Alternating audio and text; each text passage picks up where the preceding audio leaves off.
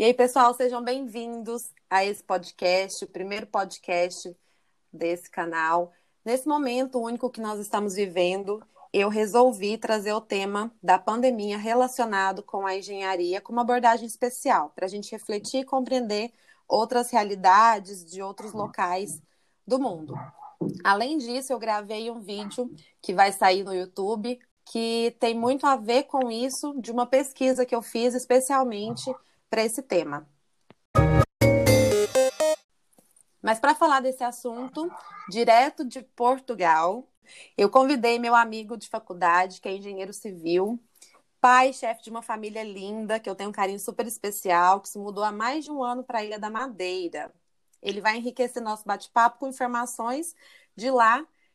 Seja muito bem-vindo, Robson Juliano. Olá, GCL. É muito bom estar aqui com você, ter a oportunidade de estar falando sobre um assunto assim tão atual relevante né, para toda a humanidade e também, é claro, para nossa área de atuação profissional, que também sofreu um pouco né, com os efeitos aí dessa pandemia. Bom, eu quero aproveitar e mandar um beijo mega carinhoso para a Catiúcia, que está neste caminho digital também, aí junto comigo, trocando algumas figurinhas. Ela sempre me apoiando e me incentivando. Mesmo de longe, a gente, a gente se comunica muito, conversa muito, e o apoio dela está sendo muito bacana para mim. E é sempre bom, né? Ter por perto essas pessoas que, que nos agregam. Tá tudo bem na sua família? Família crescendo? Vem mais gente por aí? Ah, por enquanto não, por enquanto só, só, só do tamanho que tá, já tá o suficiente por enquanto. E a Catiúcia também gosta muito de você, ela tá sempre falando de você, que fez uma amizade com você aí pelas redes sociais e que as coisas estão bem. E a gente fica feliz por isso. Robson, conta pra gente brevemente o que, que aconteceu na sua vida nesses últimos tempos, que foi uma revolução, né? Uma loucura. Eu procurei notícias suas há pouco tempo atrás e aí que fui saber que vocês tinham se mudado para aí. Mudou completamente. Olha, foi um, foi um pulo bem grande, né? Mudei de, do Brasil aqui para Portugal. É, foi uma alteração assim no, na vida da gente muito grande né? A gente deixou toda a família aí, a gente não tem ninguém aqui, foi mesmo só eu, minha mulher e meus filhos. E foi um desafio enorme para nós. Mas assim, no começo foi mais difícil, né? Porque como toda adaptação é meio mais complicado mesmo. Mas hoje em dia a gente já está mais direcionado aqui, as coisas foram se desenvolvendo e graças a Deus a gente foi conseguindo avançar com, com a vida aqui. É, as coisas aí no Brasil não estavam muito legal quando, quando eu estava aí. É, a gente teve questão de problema de trabalho também. Já tava, como eu trabalhava mais por conta própria, já estava ficando meio sem trabalho. A gente teve também um pouco de problema com questão de violência no Brasil. Então a gente buscou, hum. pensou assim, vamos buscar um, um lugar onde a gente consiga viver melhor, dar uma vida melhor para as crianças, a questão também do, do estudo, né? A gente deu conseguir dar um estudo bom para as crianças. Então a gente foi pesquisar e viu que aqui em Portugal seria um bom, uma boa opção. Até mesmo por causa da língua, né? Que facilitaria para as crianças também para a gente. E Verdade. por ser já na Europa. E aí a gente veio, veio nessa, nessa loucura para cá. Eu vim primeiro na frente, fiquei aqui por quatro meses para preparar o, o, o, ambiente, né, para a Catiúcia chegar com, os, com as crianças. Uhum. Depois de quatro meses chegaram eles. E a gente está aí, as crianças estão na escola, eles gostam muito da escola, a escola realmente é muito boa, um, um sistema de ensino diferenciado. É, e, e, eu também já estou num, num, trabalho, então, assim, as coisas vão andando bem, graças a Deus, é um, um, um modo de viver que bem diferente do que a gente vivia aí. Que bom, legal. Mas então aí você está trabalhando realmente como, como engenheiro? Sim. Você, você consegue ter essa, essa certificação? O seu diploma é reconhecido aí? É, é um procedimento que a gente faz no, direto no CREA, né, no CONFEA, que, que manda documentação da gente aqui para a Ordem dos Engenheiros aqui. A gente, num outro momento a gente pode falar mais detalhadamente sobre isso, porque é um procedimento. Legal. Mas e, eu tô sim como engenheiro aqui, é, eu trabalho numa empresa de construção civil, que aqui se chama, não é empresa, se chama aqui de companhia, uma companhia de construção civil. Eu sou engenheiro lá na empresa, estou é, atualmente trabalhando na área de orçamentos, preparação de obras, como compras, levantamento quantitativos em projetos, análise nos projetos, para compatibilização dos mesmos, até mesmo porque aqui tem vários projetos que eu ainda não, não, não tinha visto aí nas obras que eu tinha feito no Brasil, né, no, em especial na região de Goiás, que é projeto de, de térmica, projeto de acústica, essas coisas todas, uhum. né, que, e, e, isso é uma coisa que tem que ser feito exatamente como é feito nos projetos, porque tem aqui uma questão de certificação energética, que todas as casas têm que ter, para a questão do valor do, do, do, sol, né, essas coisas, tudo tem que ter a proteção certa para ter a certificação energética e também em, em cima dos ruídos também, e o projeto acústico também tem que ter obedecido para a questão dos ruídos. Então, são as coisas que têm que ser compatibilizadas durante as obras. Além de, é claro, né, aqueles complementares que a gente tem todos aí também, que é igual, que é elétrica, e também faça algumas visitas em obras para a gente estar tá acompanhando né, a execução também do trabalho. Né? É, é, essas visitas também, cabe a mim, algumas obras também estar tá acompanhando esse serviço. Então é isso aqui, é, um, é uma boa empresa, estou muito satisfeito. As pessoas que estão lá dentro são pessoas que, que me admiram muito, eu quero seguir mesmo como exemplo para a vida, porque eu vi que são pessoas que têm muita experiência e, além de tudo, ainda tem muita humildade para estar tá falando com a gente, ensinando. Porque, para mim, apesar de eu ser um engenheiro, eu tive que aprender algumas coisas que eu, o método deles daqui, né? O método construtivo é muito similar daqui, aí é mais evoluído, aqui nós estamos mais evoluídos. Como é que é a situação? É, eu vi uma certa diferença. No final, as casas ficam tudo igual. Casa é casa em qualquer lugar mas eles têm um, uns métodos de construção diferentes, sabe? a própria forma de fazer as formas é diferente, é, a, a, a, forma de, de, de, de, trabalhar com aças, a, a, tubulação aqui, já, a gente não tem tubo de PVC aqui, por exemplo, a gente, eu nunca vi tubo PVC aqui para água, aqui eles usam, usam tubo multicamadas. É, todas as hum. casas têm sistema de água aquecida, seja ela solar, seja uhum. elétrica, porque aqui não existe chuveiro elétrico a questão moderna nunca, nunca fica para trás. A, a, a modernidade está sempre, tá sempre bem ativa nas obras. Internamente, as obras é moderníssimo, muito bonita mesmo. A gente é, finalizou duas obras agora recentemente, em que, sim, a gente vê nas fotos do antes ou depois, a gente vê que não tem nada a ver, e que aquilo ficou mesmo uma coisa muito bem feita. É, eu senti assim, uma dificuldade no início por causa dos métodos deles, né? Tive que acostumar com a forma que eles trabalham. Mas assim, a gente consegue, a gente está na área, a gente vai, vai levando e vai conseguindo. E eles também estão tá aqui sempre para nos apoiar. Pelo menos onde eu, eu, onde eu entrei, eles estão sempre me ajudando, graças a Deus.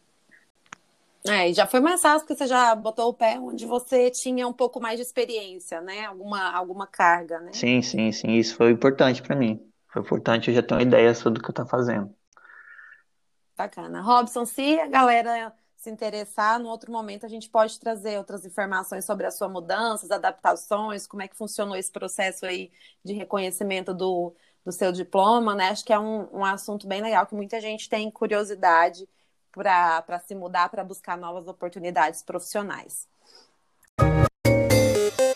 Bom, mas isso aí, sem mais delongas, vamos ao nosso assunto principal, quer falar um pouquinho sobre a situação atual e os reflexos que a nossa profissão está sofrendo no enfrentamento do, do Covid-19, né? Certo. Bom, para começar, eu puxei algumas informações do início de tudo, e em especial aqui na nossa situação do Brasil. Logo depois você vai me falando aí, complementando como é que a coisa aconteceu e evoluiu em Portugal, tá bom? Tá bem. Bom, então a pandemia do Covid-19 é uma doença respiratória aguda causada pelo coronavírus da síndrome respiratória aguda grave. A gente não precisa saber disso, mas enfim, a doença foi identificada pela primeira vez é, numa província da China no dia 1 de dezembro do ano passado. Eu não sabia disso, foi nessa pesquisa que, que eu descobri, que ainda foi no, em dezembro do ano passado. Mas o primeiro caso foi reportado, foi publicado no dia 31 de dezembro. No dia 11 de março de 2020, a Organização Mundial de Saúde declarou um surto da epidemia a nível mundial. O primeiro caso no Brasil foi confirmado no dia 25 de fevereiro, exatamente no dia que a gente estava comemorando carnaval aqui. Aí tem carnaval também? Tem também o carnaval, inclusive o carnaval é na mesma, na mesma data, inclusive. E eles copiam muito parecido com o carnaval brasileiro. Mas, assim, é bem mais comportado. Só a questão mesmo do, das músicas que eles colocam, eles fazem um cortejo aqui na, na avenida principal da, da capital aqui da onde a gente mora. E, e põe as músicas todas brasileiras. O carnaval aqui, as músicas copiam muita coisa do Brasil. Mas, assim, é mais comportado. Hum. É uma coisa mesmo bem familiar. Entendi. E, e, aí no carnaval, teve carnaval normal, ainda não tinha também o, nenhuma, nenhuma é, observação, nenhum decreto específico, estava normal o tava, carnaval? Tava normal o carnaval, tipo assim, havia já uns burburinhos, né, sobre a questão do vírus, mas ainda como não tinha nada confirmado, não tinha nenhuma suspeita, então foi, foi normal, o carnaval foi uma festa normal, onde muitos participou, teve participação de muitos turistas também, não teve nada de problema. Bom, então esse primeiro caso confirmado aqui no Brasil, no dia 25 de fevereiro, foi num paciente que tinha 61 anos e estava em uma viagem na Itália. No dia 17 de março, o estado de São Paulo registrou a primeira morte. Então, a primeira morte no Brasil foi no dia 17 de março. Um homem de 70, 62 anos que estava internado no hospital. No mesmo dia, morreu também uma mulher no Rio de Janeiro. Então, no mesmo dia, no primeiro dia de morte aqui, foram duas. É, desde então, o número foi só crescendo, né? Hoje a gente está com 76 dias depois desse primeiro caso confirmado. É, e 156 mil casos confirmados no total aqui no, no Brasil, 61 mil já foram recuperados e tivemos 10.600 mortes aproximadamente. Como é que foram os números aí, Robson? Olha, é, aqui em Portugal, o primeiro caso foi confirmado no dia 2 de março. É, foi um médico de 60 anos que estava de férias é, na Itália, né, uma coincidência também aí que o primeiro caso do Brasil também. Uhum. Na Itália realmente passou por uma situação muito complicada. É, Aqui se falou muito na Itália, porque foram muitos casos lá mesmo, a coisa ficou fora do controle, e eles também distribuíram o vírus para várias partes do mundo, né? Pessoas que vieram de lá. Não vou falar eles, né? Mas pessoas que vieram daquela região e que levou o vírus para outras regiões. Por exemplo, como a gente tem meio, temos aqui como exemplo o Brasil e Portugal, que os, os primeiros casos vieram de lá. Não podemos culpar a situação uhum. atual como sendo da Itália, né? Porque também vieram outras pessoas de outros locais e as coisas foram espalhando. Mas enfim. Uhum. Hoje em Portugal tem 27.406 oh, 27 casos né, confirmados, 2.499 estão recuperados e 1.126 mortes. Né, é, tipo assim, são é muito caso confirmado e pouca recuperação. Eu vejo esse, esse lado aí que um, um, pouco preocupante às vezes, né? Por exemplo, 10, pouco menos de 10% das pessoas recuperaram mesmo oficialmente o que o governo está divulgando. E, assim, uhum. eu, a gente mora, na verdade, em Portugal, mas é numa ilha, né? A gente mora na Ilha da Madeira, né? Que fica aí a, a pouco menos de duas horas de avião de Lisboa. É uma ilha que pertence a, a Portugal, mas é um, é um arquipélago, na verdade, né? Um arquipélago aqui. A gente tem duas ilhas que são habitadas. Uhum. Já aqui na Ilha da Madeira, o primeiro caso foi confirmado pelo governo no dia 16 de março, com uma turista holandesa, né? E hoje na ilha são 90 casos confirmados, e desses 90 casos tem 92, oh, desculpa, desses 90 casos tem 52 casos recuperados. E não tem nenhuma morte. Graças a Deus não tem nenhum caso registrado de morte aqui na ilha. E assim, aqui na ilha é, teve uma, uma, preocupação muito grande quando começou os casos e o governo agiu rápido, entendeu? Então isso ajudou bastante aqui para que as coisas ficassem mais controladas. É. Eu acompanho vocês pelo, pelo Instagram, né? E via, via sempre a Catiúcia postando, bem no comecinho, que aqui pra gente ainda nem, talvez nem era ainda uma, uma realidade tão próxima, ela já estava mostrando que os portos estavam fechados, né, para para os navios chegarem, até teve um, um, momento que começou a faltar um pouco de alimento no início, teve algo assim? Foi, foi, é, o, o, governo regional. Aqui, como é uma ilha é, e é muito turística, né, na verdade a ilha é movimentada mais pelo turismo, né, a, a, a grande entrada de dinheiro na ilha é o turismo, né, então é uma coisa que ficou meio preocupante e ainda é um pouco preocupante, porque a ilha depende do turismo, mas assim, o governo quis prevalecer a questão da vida humana, né? Então, ele falou ainda muito nisso. Uhum. Então, já de início, já fechou todos os portos, que vem sempre só pessoas de fora, para evitar mesmo o contato né, das pessoas de fora. Então, fechou os portos. Ele queria também encerrar o aeroporto, queria fechar o aeroporto, mas o aeroporto, como é uma coisa que dependia do governo, do continente, né, do, da República, então ele não teve o poder sozinho de fechar.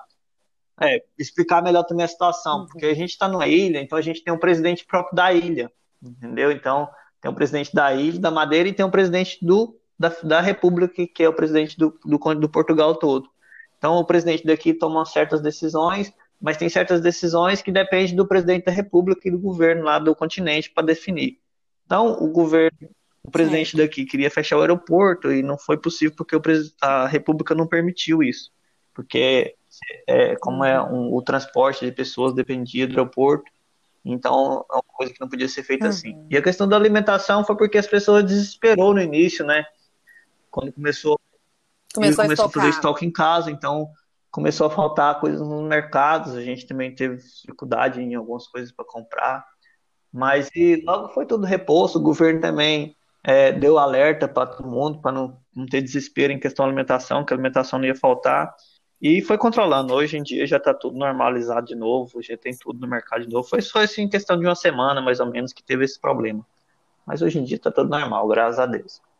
É, continuando sobre os dados aí, eu, só para finalizar aqui, é, em Portugal a gente tem uhum. 10 milhões e 200 mil habitantes, 280 mil habitantes, e já aqui na ilha a gente tem 253.900 habitantes.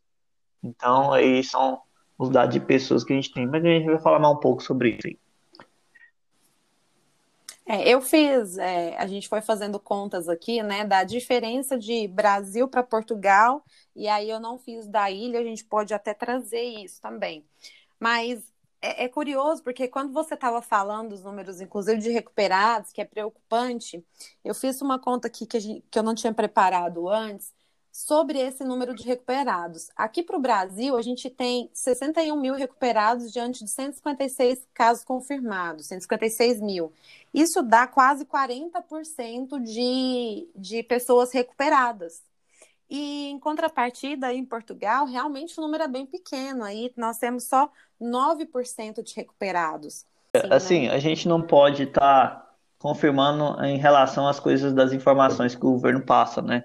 porque assim a gente nunca sabe realmente como é a situação que eles consideram como já é, como já curado, por exemplo, o Brasil e Portugal, né? Tipo assim, Sim. pode falar é, pode ser, pode é, ser diferente, né? O cenário. Tipo assim, de... eu não sei se aqui realmente eles falam, ah, tá realmente curado, foi feito vários testes aí no Brasil, como é que funciona e tal. A gente imagina que é igual, mas a gente não tem certeza uhum. sobre a uhum. questão da, do, como é o governo quer reportar essa informação. Um pouco o governo também trabalha na questão de não trazer muito é, desespero às pessoas, né? Para as pessoas não claro. ter tanta preocupação em relação a isso. Aqui teve um, um, momento assim que o pessoal ficou mesmo muito preocupado com essas coisas. Hoje em dia está mais adaptado. Mas e, é, é, realmente um dado assim de preocupação, né? Deveria é, isso deveria ser maior, acredito, a questão dos recuperados, para a gente ter uma, voltar a ter uma vida mais normal, né?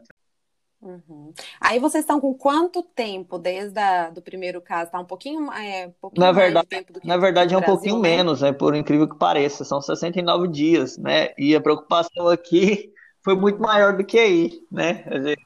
O primeiro caso é chegou primeiro no Brasil do que o primeiro caso aqui em Portugal, e aqui a preocupação foi enorme aqui, então as foram medidas mais foram mais rápidas, né? E mais Foi, inclusive o, alguns presidentes, algum pessoal dessa, da alta da, dessas questão de que vê, fala sobre pandemia, deu, deu muito, parabenizou, né, o, o, governo português porque agiu rápido, agiu de forma consistente. A gente também em Portugal, na ilha aqui, principalmente, a gente tem uma vantagem porque a gente está isolado, né, do continente. Não tem só mesmo quem vem de avião ou de barco. O barco já não vem mais.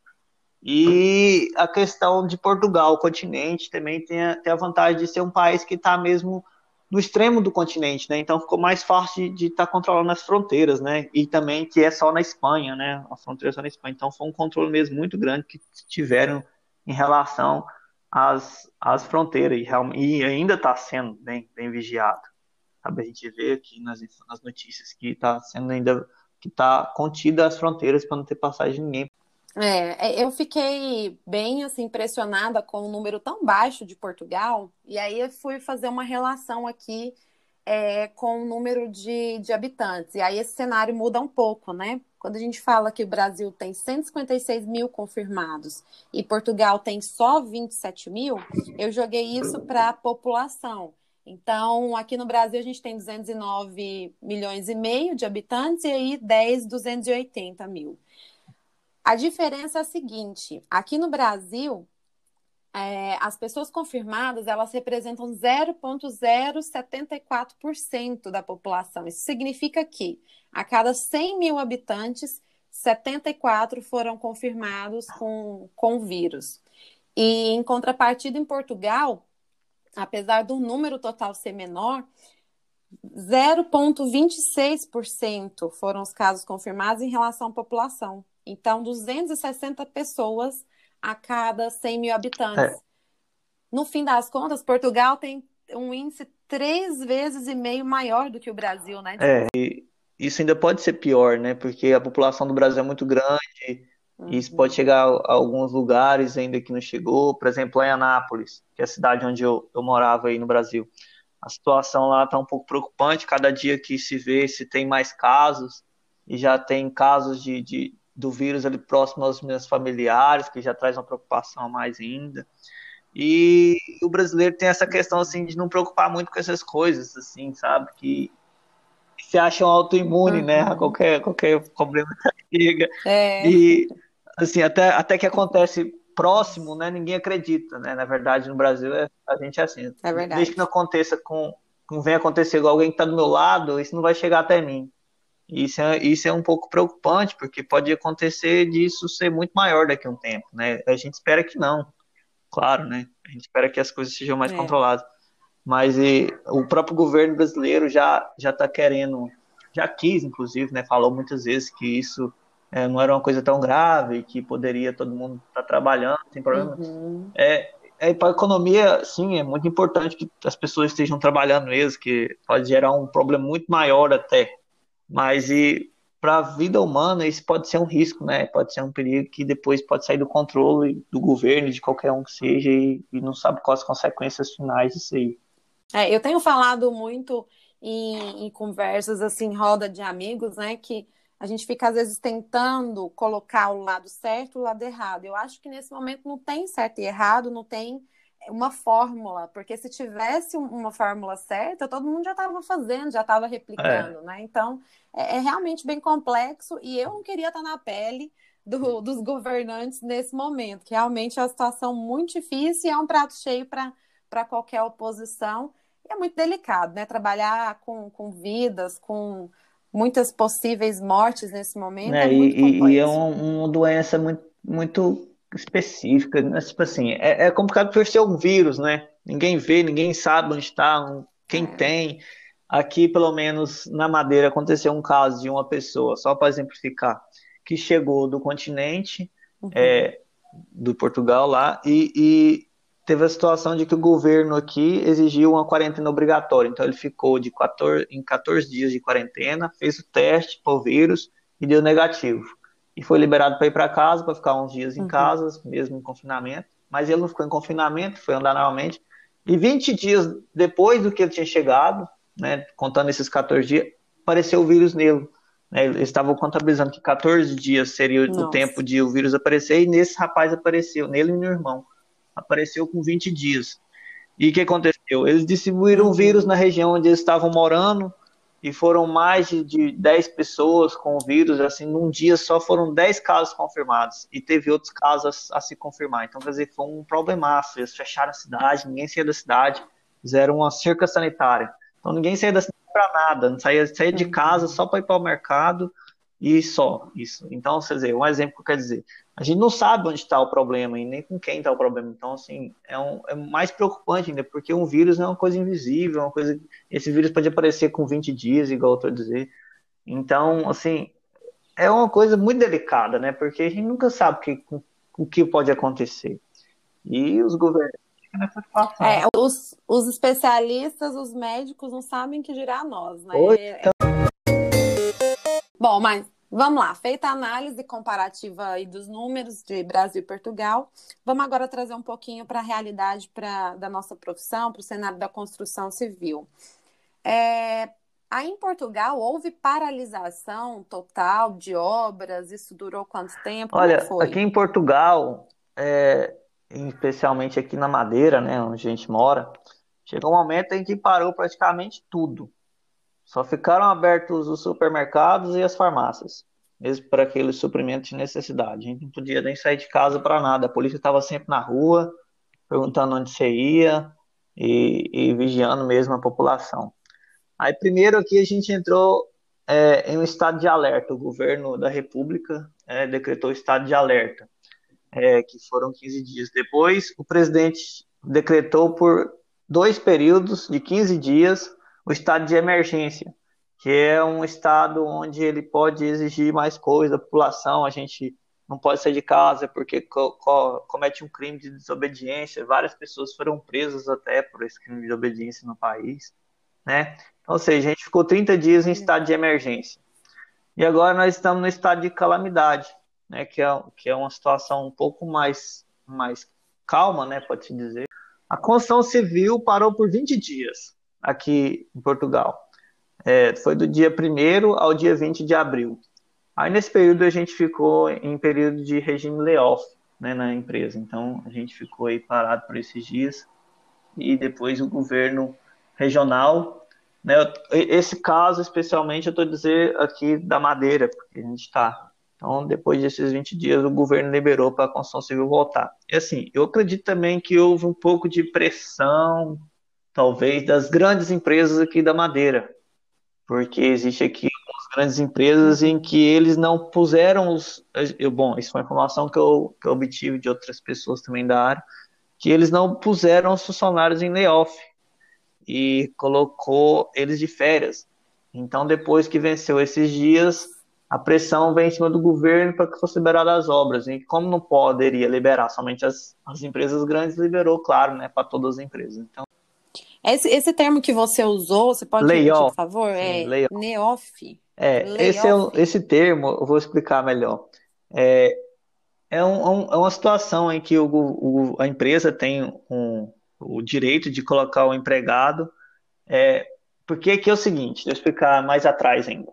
É, a gente aqui não tem carteira de, de trabalho, como tem no Brasil, né? assinar carteira no trabalho. A gente tem contrato de trabalho aqui no, Portugal. Então a gente tem contrato por certos períodos, contrato de um ano, depois o contrato vai se renovando, depois de três anos aquela pessoa fica efetiva no trabalho, né? E o que acontece? O contrato de trabalho, tá em, quando está em regime layoff, né? Esse contrato fica suspenso por um certo período, né? É uma coisa que a lei aqui permite ser feita em casos extremos, como foi o caso dessa pandemia que foi aí da, da do coronavírus. Então, as empresas é, podem adotar o regime layoff e põe os funcionários em, em um certo período é, com o contrato cancelado, né, o contrato sem estar tá, sem tá sendo contado. Por exemplo, vamos supor que a pessoa está trabalhando em um contrato de um ano de trabalho, nesse período de um, esse um, vamos supor que seja um mês, esse um mês não é contado desse, desse um ano de contrato, entendeu? Mesmo. Uhum. Uhum, e entendi. a outra questão também que é importante do layoff é que quem está em layoff não vai para o trabalho, né? Fica com, com, com o contrato cancelado e recebe somente 66% do valor do salário, né? Onde 66% é dois terços do salário, ou seja, né? Que fica recebendo menos a questão do salário. Esse salário é pago pela empresa ou pelo governo? É, o salário ele é pago em 66%, onde 33% do valor é assumido pela empresa e 33% é assumido pelo governo. É, qual a intenção hum, desse, desse, regime layoff para o governo? É realmente de estar tá incentivando as empresas a não ter aquela demissão em massa, né? Para estar tá segurando o funcionário e com isso, em contrapartida, o governo ajuda na metade do valor para tá, a empresa estar tá segurando esses funcionários para não ter essa questão de demissão. A gente ainda vai ter aqui, o governo aqui regional já assumiu que vão ter problemas um pouco com a questão de, de desemprego. Mas isso aí vai se uhum. refletir mais à frente, né? Vamos ver o que, que vai virar isso ainda até quando as coisas voltam ao normal. É. Aqui pra gente, eu vou, eu vou também falar mais especificamente do estado de Goiás, né? até porque assim como, como aconteceu aí, deu para perceber que não, não, é muito diferente daqui, os nossos estados eles tiveram independência nas decisões. Então, cada estado decidiu, cada governador ali decidiu meio que por si só, pelo que acreditou, é, paralisar ou não e quais setores fazer isso. Então, aqui em Goiás, mesmo, né, mesmo com o presidente tendo todo aquele discurso é, bem, bem complexo, que não foi aceito por muita gente, cada estado acabou adequando a sua realidade. E como a gente tem um governador aqui, o Ronaldo Caiado, ele é médico né, da área da saúde, então realmente ele priorizou muito a, a saúde no início e fez uma paralisação quase que total por 15 dias, é, deixando funcionar ali nesse período só mesmo os serviços essenciais, que seriam a cadeia ali de, de prevenção ao, ao Covid, e supermercados, postos de combustível, né? Bem o essencial mesmo. Então, as obras paralisaram esses 15 dias. 15 dias depois, aconteceu o que você supôs que, que aconteceu aí, que foram as reuniões de sindicato, né? Os sindicatos, sindicatos tomaram voz, tomaram frente junto com as empresas para pedir o retorno das obras e foi liberado obras públicas e hospitalares num primeiro momento, e mais 15 dias depois eles finalizaram o decreto e aí o, o governador liberou todas as obras para voltarem com algumas restrições, exigindo todas as medidas protetivas, mas liberou.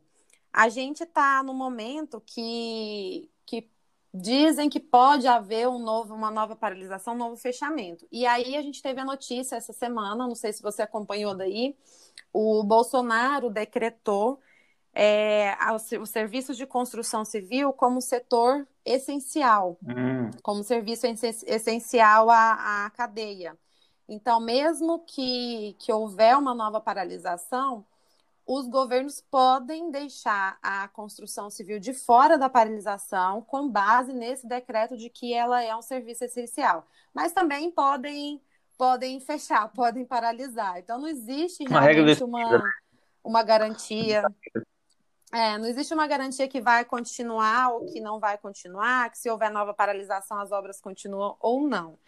É, pegando o gancho aí que você falou sobre o, o salário, aqui a gente não tinha, né? Na, nas nossas leis a gente não tinha nada. Apesar de, de ter sido decretado estado de calamidade, estado de emergência, tanto no estado de Goiás quanto no Brasil, a gente não tinha nenhuma lei que falava, que regia sobre esse sistema de vínculo durante esse período. E aí foi publicado também um decreto em que permitiu, próximo do que você está falando, permitiu suspensões de trabalho por no máximo 90 dias, em que nessas suspensões o governo pagaria totalmente o salário, só que esse totalmente é baseado naquela conta que aqui a gente faz do, do seguro-desemprego, então é um percentual menor dependendo da faixa de, de salário que o funcionário recebe. Em contrapartida, a empresa não teria nenhum gasto se ela fizesse a suspensão. E regulamentaram também as reduções de carga horária. Então, muitas empresas adotaram, por exemplo, 50% é, de, de redução de carga horária. E aí, dessa forma, o governo está indenizando os outros 50% que é, o pessoal está ficando em casa, mas está indenizando também com esse índice redutivo hum. aí. Então, no geral, significa que todo mundo que teve os seus contratos, os seus né, registros suspensos ou reduzido carga horária, tiveram uma diminuição até significativa na renda. Mas até pelo que você está mostrando aí da sua realidade, isso realmente não é só no Brasil, né? No mundo todo está acontecendo.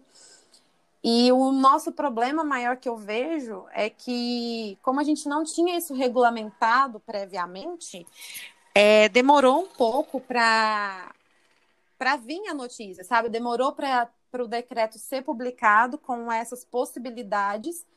E a, antes disso ser publicado, muita gente, muitas empresas, nós tivemos muita notícia aqui, próximo mesmo, empresas de Goiás, que demitiram em massa, que demitiram 60, 100, 150 é, funcionários com medo, com receio dos próximos meses que viriam né, de grandes despesas. Depois que o decreto aconteceu, isso foi amenizado, a gente não teve mais muita notícia de demissão, porque teve essa contrapartida do, do auxílio do governo. Hum. Falando nessa pegada de auxílio, além disso, o governo aí implantou mais alguma coisa, mais a, alguma outra forma de, de ajuda, de auxílio à empresa, ou ao trabalhador, ou ao autônomo? Oh, as pessoas aqui que trabalham por conta própria, que eles chamam de trabalhadores independentes, né? E são chamados também aqui de recibos verdes, né? Que são pessoas que são os autônomos aí no Brasil. Esse sim teve um apoio do governo, né? E tem um cálculo que eles fazem aqui, que quem declara até um, um, um, é um, uma sigla que eles têm aqui, que é IAS, é Indexante de Apoios Sociais, que é um valor que serve de referência para a segurança social. Segurança social é como se fosse aí nossa é, a previdência. A previdência. É. Então, ele tem um, uma declaração que eles fazem, faz um cálculo cima disso. Então, quem, quem declara até um e-mail desse IAS recebe no máximo até 438 euros, recebeu, né? Era receber. E quem declara, quem era que declarasse mais de um e-mail, né, pode receber no máximo até 635 euros por mês, que, que foi o ajuda do governo para quem tem esses trabalhos autônomos. Aqui na Madeira também, a população da Madeira também teve uma ajuda do governo que ficou duas semanas com energia e água de graça. Né? Ninguém pagou energia e água tá hum, em casa. Legal. Isso aí teve, um custo para o governo aí que chegou aos 7 milhões de euros aí para o governo regional.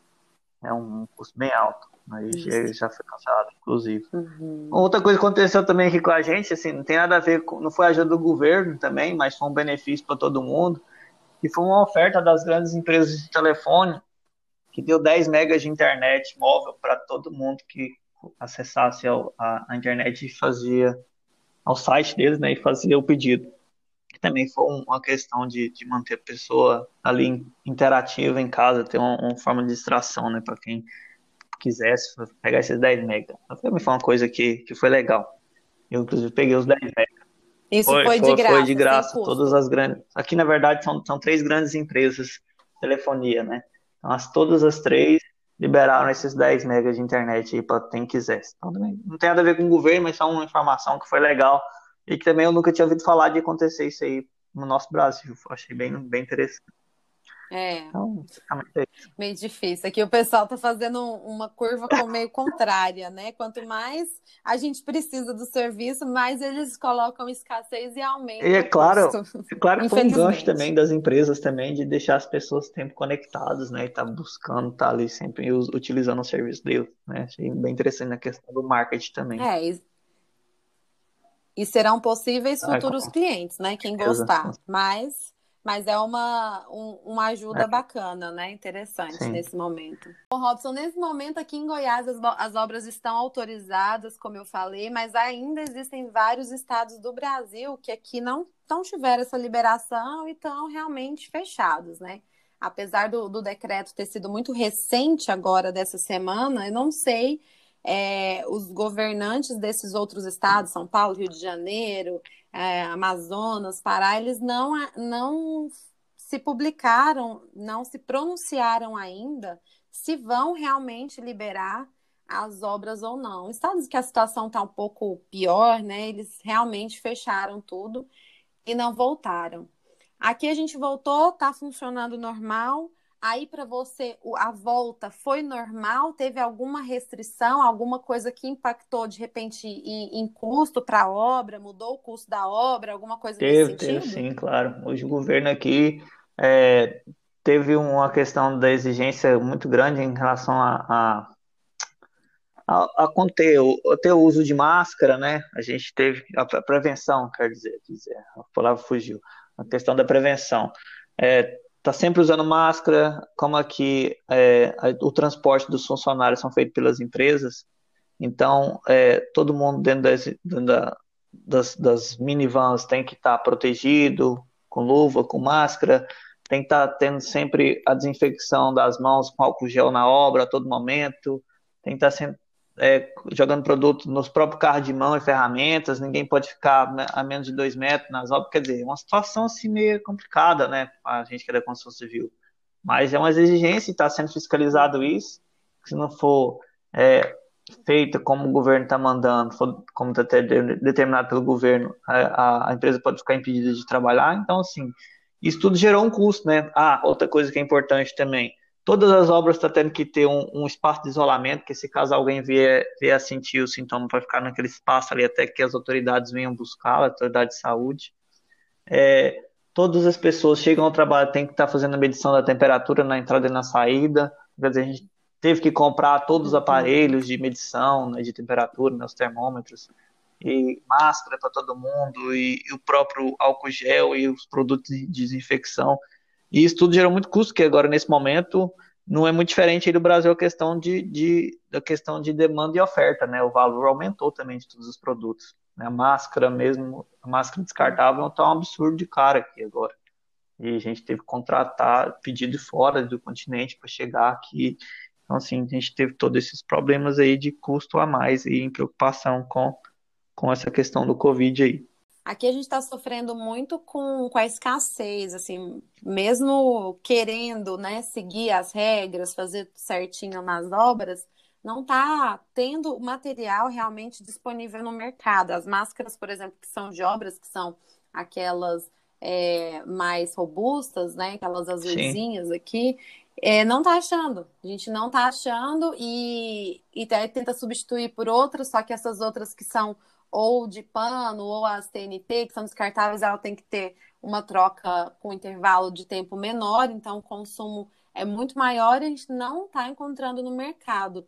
Vocês também estão tendo esse tipo de escassez? Você falou que vocês pedem fora do pedem de fora, né? Isso deve demorar um tempo para chegar. Sim. Como é que fica nesse período que demora para chegar? Não, a gente teve sim esse problema de escassez, mas o que acontece? E a gente pediu de fora, mas ainda tinha aqui, então a gente conseguiu alguns exemplares aqui e a empresa também mandou fazer a de pano até que se chegasse essas outras, sabe? E assim a gente foi, a gente foi sobrevivendo com essa situação. Mas e agora já está mais normalizado. O governo português pediu não sei quantos milhões aí de máscara e até até tá distribuindo para os moradores, deixa mesmo na caixa de correio, entendeu? Para as pessoas. Agora é recomendado que todo mundo use máscara em todo, todo lugar que vai aqui. Tem que estar de máscara, até nos supermercados, qualquer lugar que a gente vai, nas lojas que foram reabertas, tudo tem que estar de máscara. Então, é, o governo está incentivando também nesse lado, está distribuindo aí essas que foram compradas em não sei quantos milhões de máscara aí. Então agora já está mais normalizado, mas teve um, uma situação, um momento de mais déficit, de falta mesmo, escassez, como se disse aí, desses materiais. Mas agora já está mais controlado.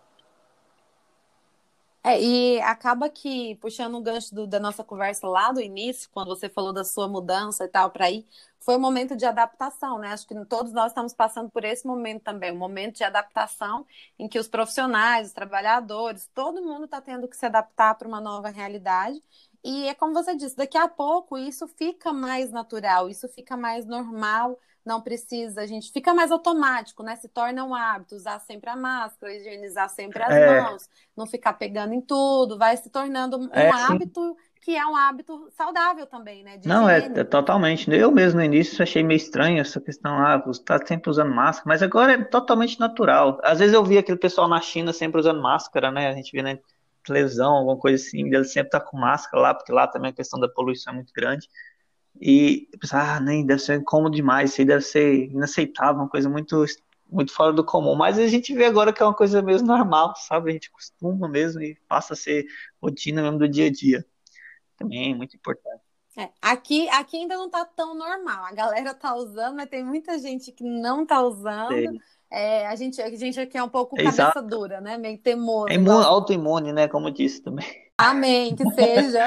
Aqui 90% das pessoas que vê na rua estão de máscara. No mínimo 90% sempre está de máscara. O transporte público aqui é obrigatório usar máscara, também não entra no, no, nos ônibus sem máscara.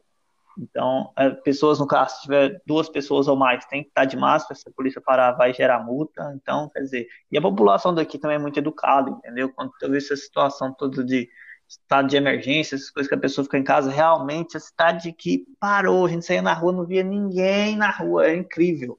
Sim, o pessoal que respeita mesmo, quando tem que, que respeitar uma situação assim de lei, essa coisa assim, determinada pelo governo, eles mesmo respeitam, coisa que eu acho que no Brasil não tem.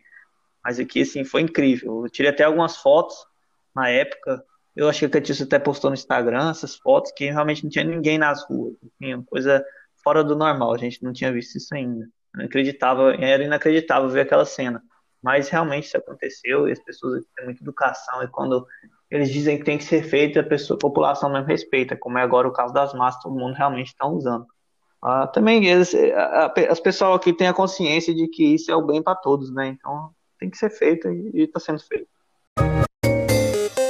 Então vamos chegando próximo ao fim desse nosso bate-papo e aí eu queria saber um pouquinho sobre como é que estão as expectativas aí de vocês. Existe alguma data pré-definida, mesmo que inicial, para o retorno total ou parcial? O governo já, já fez alguma programação de datas para a volta parcial dos setores? Como é que, que os portugueses, incluindo você que agora está aí, né, um pouquinho deles também, como é que vocês esperam sair desse período de quarentena? Já tem alguma estratégia? é, do governo também para a recuperação desse déficit econômico? Como é que tá essas expectativas para os próximos dias, meses? O governo regional aqui tem, tem, tem ditos essas coisas assim ao longo do tempo, né? Eu nunca disse assim, ah, vamos liberar tudo isso. Não, passa um tempo, libera alguma coisa, como foi a construção civil, foi liberada. Aí agora, na semana passada, ele liberou é, as praias, vai ser liberado, não, liberou não, vai ele deu uma data para liberação que vai ser dia 15 de maio, né? Que também as, as praias estavam todas fechadas, ninguém podia ir na praia. Aqui, ninguém podia chegar à beira do mar. Também tem muitos clubes, né, na beira do mar. Os clubes não foram ser liberados porque tem aglomeração de pessoas, mas as praias sim, com distanciamento social, que as pessoas vão ter que respeitar. É, o governo já falou que na próxima semana vai liberar os bares, né, que aqui chamam cafés, né, os bares aqui chamam cafés. Na verdade, gente, mais é café mesmo. O português adora um café. E os restaurantes uhum. também vão ser liberados, mas tudo com muita exigência, entendeu? Para ser muitas regras serem obedecidas. E tem está sendo fiscalizado também uhum. tudo isso. E assim, ao longo do tempo, o governo está liberando as coisas, entendeu? Disse que vai ter um plano aí na questão do turismo, para ver como é que vai ser feito, porque como é muito importante para aqui vai ser feito um plano específico para a questão do turismo. Eu ainda não sei como vai ser isso, está sendo falado pelo governo de tempo a tempo. Mas e, a gente está, assim, com muita perspectiva de que as coisas voltem logo ao normal e fique tudo bem. É, até mesmo na construção, as pessoas, nós, colegas de trabalho, estão todos mesmo pensando positivamente que as coisas vão estar tá voltando ao normal. É, vai ser um normal diferente, né, Gisele?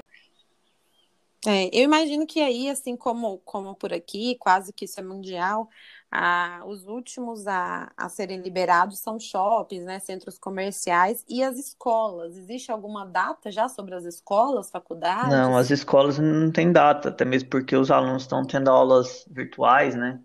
Então, é, as escolas não têm data definida. A minha filha mesmo está saindo na escola desde o dia 13 de março né? Pensa bem para você ver, está saindo da escola e, e a perspectiva para ela é que ela volta só em setembro, porque o ano letivo aqui acaba em junho e começa em setembro. Então, uhum. a ideia é que ela já volte só mesmo no, no, próximo ano letivo.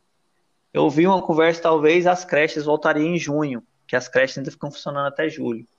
Né? Que é no caso dos meus dois meninos mais novos, que estão na creche. Mas e, uhum. até então são só são só conversas e tem que ver o que o governo vai dizer daqui para frente. Que, igual eu tô dizendo, o governo nunca fala uma coisa assim definida muito à frente. Ele chega mais próximo e fala, vai ser feito assim. E, e aí é liberado. Certo. É, aqui nós não estamos muito diferente. Foi, foi liberado algumas coisas, como eu disse aqui no estado de Goiás, acho que já está rodando cerca de 80% das coisas estão rodando, que realmente ainda não rodou, tem data, mas né, fica, tem a conversa também de provavelmente prorrogar, são justamente as escolas. Shopping não tem data ainda, lojas de varejo ah, não, não tem uma so. Sobre shopping, foi ainda. legal você falar que liberou shopping essa semana, mas também com várias regras, várias seguranças. Eu tive num shopping essa semana e você tem que entrar por um lado e passar por aquele só por dois, sair por o outro e as lojas todas têm têm tem pessoas na porta para conter a aglomeração de pessoas para dentro, fila para entrar. No supermercado, desde o início, sempre foi fila para entrar, entra só uma certa quantidade de pessoas, então tá tendo esse controle, sabe? Uhum. E as pessoas têm a educação e o respeito de estar tá obedecendo essas, essas exigências. É, imagino que aqui deva, deva ser muito, muito similar, muito parecido também. Como é que tá a sua vida aí, longe da sua família, que deve estar sendo um momento também mais difícil ainda, né, de distanciamento, um momento difícil e de distanciamento é. da família, sem o apoio da família por perto. É, a questão da família realmente faz falta, né? A gente sente muita falta mesmo. A gente já tinha tava programando para vir aqui minha mãe, minha sogra, e agora com a situação já não se sabe como é que vai ser os aviões agora que vão voltar os voos e tá tendo essa questão de distanciamento social dentro dos aviões, a gente não sabe como é que vai ser. É, e assim, a mensagem que eu deixo para vocês aí é que tenha fé, que isso vai tudo passar, tenham cuidado e vamos que vamos, que isso aí vai passar e a gente vai vencer. Eu acho que é Amém. Isso. Aí eu vou te visitar aí qualquer dia, mês, ano desses aí próximos. Vem, mesmo, que aqui tem muita coisa para se ver. Aqui é bonitinho. Aí pensa só, a casa já tá cheia de menino. Eu chego com mais uma penca. Vai, vamos montar uma creche oh, na escola. Mas só, só alegria. Só alegria, dá trabalho, é mas é bom. demais. Mas, é, mas é, é sério isso aí, hein? Um dia eu bato aí na porta. Pode vir, pode vir. A gente tá com as portas abertas aqui. Legal demais, Robson. Adorei nosso papo. Foi muito, muito bacana. Acho que para um primeiro episódio aqui, eu tive uma mega companhia, um mega apoio. Quero te agradecer demais por esse apoio, por embarcar comigo nessa, nessa loucura, nesse desafio, uma coisa meio de última hora. Sei que você tá ralando pra caramba, trabalhando aí é, é, diretão, quase não tem tempo para nada e ainda assim se esforçou, né? Deu o seu máximo aqui, colocou sua energia. Eu só tenho realmente a te agradecer por estar comigo nessa. E isso vai ficar registrado, marcado na minha história. Espero que na sua também positivamente. Ah, beleza, com certeza vai ficar. Também te agradeço aí por me dar essa oportunidade aí, por confiar em mim para isso né? E tamo aí, qualquer coisa a gente precisar mais uma vez aí, a gente vai se esforçar claro, de novo. Claro, eu tá espero bem? isso. Nós vamos fazer mais outras coisas juntos, com certeza. O pessoal não sabe, né? Às vezes muita gente está ouvindo, a gente não sabe. A Catiúcia tem também um canal que é seu também, né? Da família em conjunto, tanto no Instagram quanto no YouTube, que eles mostram, vocês mostram aí, mais especificamente ela, a realidade, né? Que vocês estão vendo como brasileiros aí na Ilha da Madeira, traz muitas fotos é, incríveis dos lugares, curiosidades, fatos sobre a, a cultura. Estou acompanhando tudo, viu? Está sendo muito bacana. Deixa aí para o pessoal qual que é o, o Instagram e o canal do YouTube para a galera seguir vocês e acompanhar isso aí mais de perto. Então, nosso Instagram é Goianos na Ilha da Madeira, né? Como a gente é aí de Goiás. Então a gente colocou esse nome também para homenagear nosso, nosso, nosso estado aí. Então, a Goiânia Engenheiro da Madeira, vocês podem ir lá e tá, e tá nos seguindo lá. Então a gente está lá é, sempre mostrando muita coisa lá aqui da ilha, falando um pouco de Portugal também. Então, espero que vocês nos sigam lá também e, e venham tudo isso. Também no YouTube também é o mesmo nome, né? Ilha da Madeira. A gente está sempre publicando uns videozinhos lá e tal, falando um pouco daqui. E é bem interativo, é bem bacana. Então esperamos vocês aí para nos seguir aí, nos dar essa força. Bacana, galera, bora seguir lá.